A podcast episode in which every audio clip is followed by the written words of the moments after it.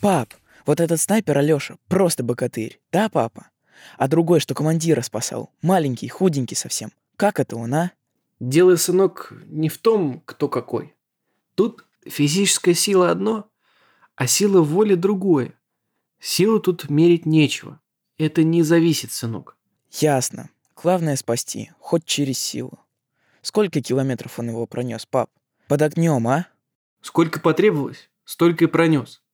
У нас так. Вообще, русский человек после боя рано считает. Васек молчал. Ему вдруг захотелось внезапно вырасти и вместе со своими товарищами совершать какие-то большие, героические дела. Он потянулся и глубоко вздохнул. А нам еще расти да расти. Привет! Это подкаст об удивительных российских женщинах прошлого и настоящего. Подкаст «Союзницы». Проект Союза женщин России. Меня зовут Ира Любина, я ведущая этого подкаста и руководитель студии «Поток». В этом сезоне мы говорим о добром и вечном, о детских писательницах России. И сегодня выпуск с ноткой ностальгии и памяти о детстве, о трех советских писательницах – как раз в самом начале вы услышали отрывок из книги Осеевой «Васек Трубачев и его товарищи». Хочу признаться, что иногда я до сих пор верю, что встречаюсь в жизни такие мальчишки, как Васек Трубачев. Вот такие честные, отчаянные, благородные и настоящие, как в произведениях советской писательницы Валентины Осеевой – на моих книжных полках они стоят рядом – Динка и Васек Трубачев. У меня есть много знакомых, которые считают их несовременными и устаревшими. А вот я не могу понять, как могут устареть порядочность и умение дружить. Валя Сеева сама с детства была ребенком с обостренным чувством справедливости, считавшим, что поступать надо всегда по совести. Когда все голоса затихают, мать осторожно размыкает Динкины руки, обнимающие ее за шею. «За что рассердилась на тебя Катя?» Динка видит светлое мамино лицо. Это лицо, такое родное и близкое, заслоняет собой все чужие враждебные лица, которые весь этот день стоят у нее перед глазами. Динка рада, что за ней есть Многие мелкие провинности, о которых можно рассказать. Она спешит загородиться ими от главного, что лежит у нее на сердце и о чем никогда не должна узнать мама. «За что рассердилась на меня Катя? За что первая, мама?» «Как первая? Разве Катя много раз сердилась на тебя сегодня?» Динка выпячивает нижнюю губу и молча трет лоб. Катя сердилась много раз. За что же за первое? Я скатывалась на больших счетах. Как это? По доскам. Я положила на ступеньки две доски, вон там, а потом села на счеты и поехала. Ну и что же? Катя сердилась за то, что ты взяла счеты? Нет, она сердилась за Алину, потому что Алина нервная, а счеты гремели. Они ехали и гремели, а Катя сердилась. И ты не могла бросить эту забаву ради сестры? Я все говорила последний раз, последний раз. Это отрывок из замечательного произведения Севой «Динка». Но так как писательница в «Динке» рассказывала фактически историю своего детства, то такой диалог вполне мог быть и в жизни. Родилась Валя Асеева в Киеве 28 апреля 1902 года в семье инспектора элеватора и сотрудницы отдела корректуры столичной газеты – но отец работал мало, так как часто скрывался от властей, будучи активным революционером. Из-за этого семья вынуждена была постоянно переезжать, а зарабатывала в основном мама. Она брала корректуру для газет. В нашем доме часто бывали жандармы, приходившие с обысками. Искали запрещенную литературу. Мы часто переезжали с места на место, но я хорошо помню дачу на Барабашиной поляне. Это пригород Самары – Дача стояла на берегу Волги, где была постоянная суета на причале и проходные гудки. Я часто убегала и проводила на реке целые дни. Мы носились с местной ребятней и общались с портовыми грузчиками. Узнаете? Это точь-в-точь история маленькой Динки. Валя была самой младшей в семье. Кроме нее еще было две дочки – Галя и Анжелика. И, конечно, можно сразу догадаться, что Галя – это Алина из книги про Динку, а Анжелина – мышка. Ее и в жизни называли мышкой из-за тихого и робкого нрава. Так и появилась история про маму и трех дочек. Еще у одного героя книги тоже был прототип – у Леньки – Семья Асеевых действительно воспитала беспризорного мальчика, правда, как его звали, неизвестно. А вот единственного сына Валентина назовет потом Леней. Когда Валя еще училась в школе, она мечтала стать актрисой, даже поступила и отучилась год в Киевском институте имени Лысенко на факультете драматургии. Но сложилось все совсем по-другому. Семья вынуждена была переехать в Москву. Валентине пришлось бросить институт – Мама начала работать в трудовой коммуне имени Клары Цеткин. В коммуне воспитывались девочки-беспризорницы, родители которых погибли во время революции и войны. Однажды Асеева пришла к маме на работу. Когда я увидела и пообщалась с девочками, нахлынули воспоминания о моем детстве, о моих друзьях. И так захотелось попытаться изменить что-то в их отношении к жизни, друг к другу, сделать их теплее и мягче – в итоге в коммуне Валентина Асеева проработает 16 лет. Валентина Александровна, почитайте еще. Вот этот ваш рассказ про Гришку.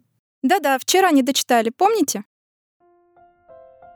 Она совсем не была похожа на обычную воспитательницу. Низкий голос, цыганские песни и очень нежная душа. Именно девочки-воспитанницы и уговорили Валентину отнести свои рассказы в редакцию – Через три года ее первая книга «Рыжий кот» уже была любима многими детьми в стране. Валентина Асеева писала для детей стихи, сказки и короткие рассказы, а вот над своим первым большим произведением она начала работать уже после войны, в 1946 году. Это была история о школьниках, об их жизни в довоенные годы, о войне и жизни после нее – о том, какие испытания им пришлось пройти и как менялся их характер. Писатель Алексин вспоминал. Валя была очень скромной, даже фотографироваться не любила. О том, что в 1952 году за войска Трубачева Асеева получила сталинскую премию, я узнал из газет. Сама она не обмолвилась ни словечком. Я позвонил поздравить, а Валя засмущалась. Зачем? Одновременно, кстати, наградили и Николая Носова за повесть Витя Малеев в школе и дома. Вот об этом говорили все. Школьники со всей страны так полюбили героя произведения Осеевой Васька Трубачева, что писали ему письма. А следующей книгой писательницы стала Динка, которая принесла ей всенародную любовь. Я приходил к Вале, когда она жила на улице Горького. Мы с ней сидели на кухне, пили чай, а иногда и красное вино. И вот она надевала очки, и своим хрипловатым голосом читала мне главы из Динки. «Валя!» – говорила я тогда. «Это будет еще один герой, которого будут знать все дети страны». И я оказался прав. А вот эти три яркие книжки с веселыми обложками Девчонка прыгает в скакалку, симпатичный пес в задумчивости смотрит на свою маленькую хозяйку, и две подружки с намыленными головами над тазиком это замечательная история Ирины Пивоваровой. О чем думает моя голова? Однажды Катя с Манечкой. Рассказы Люси Синицыной, ученицы третьего класса. Вот как сказал о ней Леонид Яхнин в предисловии книги «О чем думает моя голова». Она, как волшебница, не просто писала книжки, а словно бы сотворяла свои стихи и рассказы из воздуха, солнечного света, летней зелени, невесомых зимних снежинок и мерцания ночных звезд – Родилась Ирина Михайловна Пивоварова в Москве 3 марта 1939 в семье врача-гастроэнтеролога. В молодости ее отец Моисей Павлович Шемес много путешествовал, знал несколько иностранных языков, и благодаря ему Ирина с детства интересовалась искусством. Семья у нас была очень читающая. В нашей домашней библиотеке было много книг по медицине и много классики, а еще уникальные старинные издания – Папа гордился подлинниками немецких книг, написанных еще готическим шрифтом. Кроме чтения, Ирина любила рисовать и что-то конструировать. Мечтам отца о медицинской карьере дочери не суждено было сбыться. После окончания школы она поступила в художественный вуз на факультет прикладного искусства.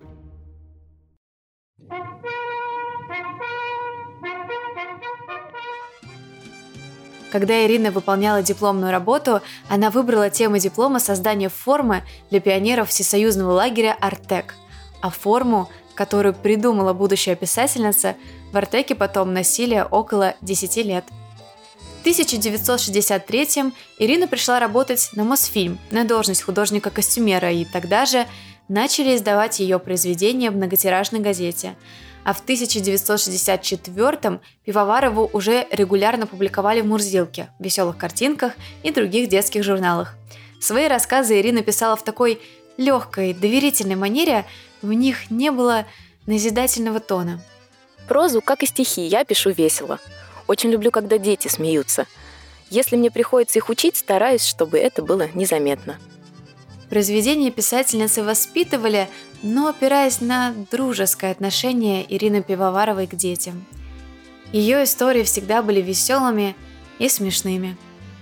Давайте, например, послушаем один отрывок из моей любимой книжки «О чем думает моя голова». На утро за завтраком состоялся такой разговор. «А ты знаешь, Сёма, Оказывается, наша дочь замечательно пишет сочинения. Меня это не удивляет. Сочинять она всегда умела здорово. Нет, в самом деле, я не шучу. Вера Истигнеевна ее хвалит. Ее очень порадовало, что наша дочь любит стирать занавески и скатерти. Что? Правда, Сёма, это прекрасно. Почему же ты мне раньше никогда в этом не признавалась? А я стеснялась. Я думала, ты мне не разрешишь. Ну что ты, не стесняйся, пожалуйста. Сегодня же постирай наши занавески.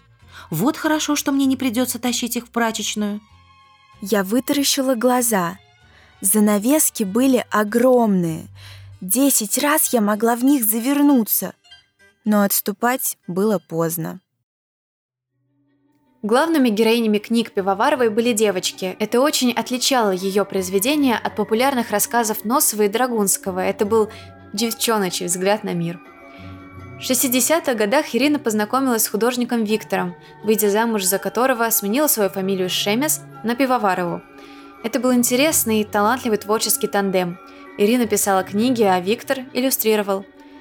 В 66 году в семье родился сын Павел, который, став известным художником и деятелем искусства, вспоминал так дни рождения, отмечаемые с родителями. Что касается моего дня рождения, то он обычно происходил в Коктебеле. Я родился 29 мая, а уже 16 мая начинался заезд в Дом творчества писателей в Коктебеле, и мама, к моей несказанной радости, забирала меня из школы, пока все остальные дети еще продолжали учиться до конца мая. А я, как какой-то счастливчик, уже мог сесть на поезд и отправиться в блаженное Крымское царство – мой день рождения происходил на веранде, где громоздились горы черешни, клубники. В деревьях Коктебельского парка чувствовалось присутствие моря. Приходили разные гости, наши друзья, и таким образом осуществлялось празднование. По произведениям Ирины Пивоваровой снимали мультфильмы, на ее стихи барды писали замечательные песни.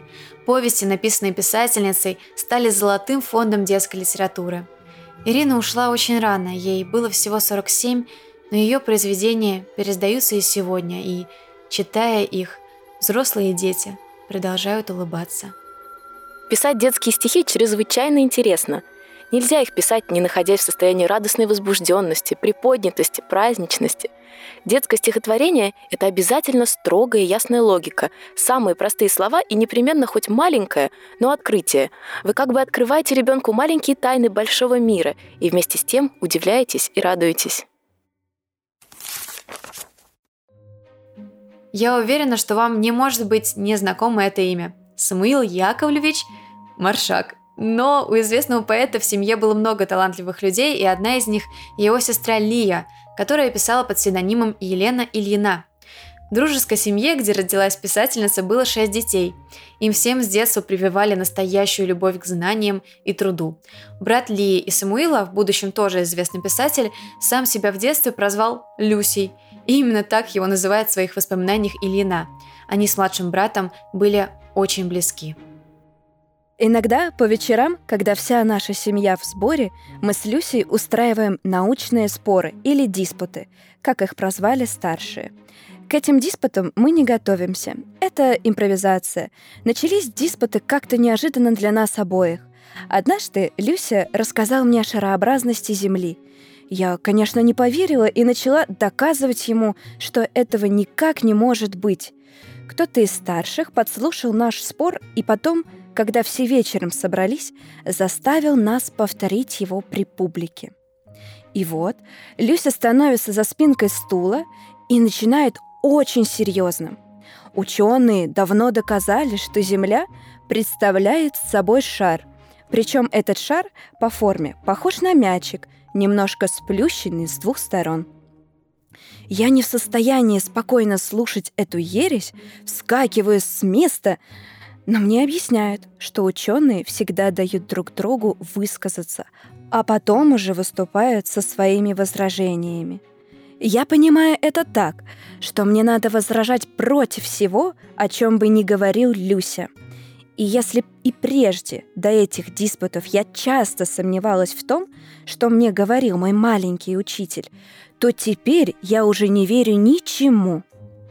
И когда очередь доходит до меня, я становлюсь на место докладчика, то есть за спинку стула, и сразу же начинаю возражать.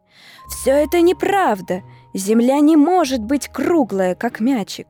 Если бы она была как мячик, мы давно скатились бы вниз, вверх тормашками. Первые публикации начались еще до поступления Лии в университет. Первый рассказ появился в журнале «Новый Робинзон», потом в журналах «Чиж», «Костер», «Мурзилка», а за год до поступления вышла и ее первая книга «Турусы на колесах». Семья жила очень скромно, и Лия старалась как можно больше писать и переводить. Но, конечно, гонорары всегда были скромными. Книга, которая принесла ей настоящую известность, называлась «Четвертая высота» и рассказывала о судьбе Гули или Марианнеллы Королевой, актрисе и участнице Великой Отечественной войны. История этой короткой жизни не выдумана. Девушку, о которой написана эта книга, я знала еще тогда, когда она была ребенком. Знала ее также школьницей-пионеркой, комсомолкой. Мне приходилось встречать Гулю Королеву и в дни Отечественной войны. А то, в ее жизни, чего мне не удалось увидеть самой, восполнили рассказы ее родителей, учителей, подруг, вожатых. О ее жизни на фронте рассказали мне ее боевые товарищи.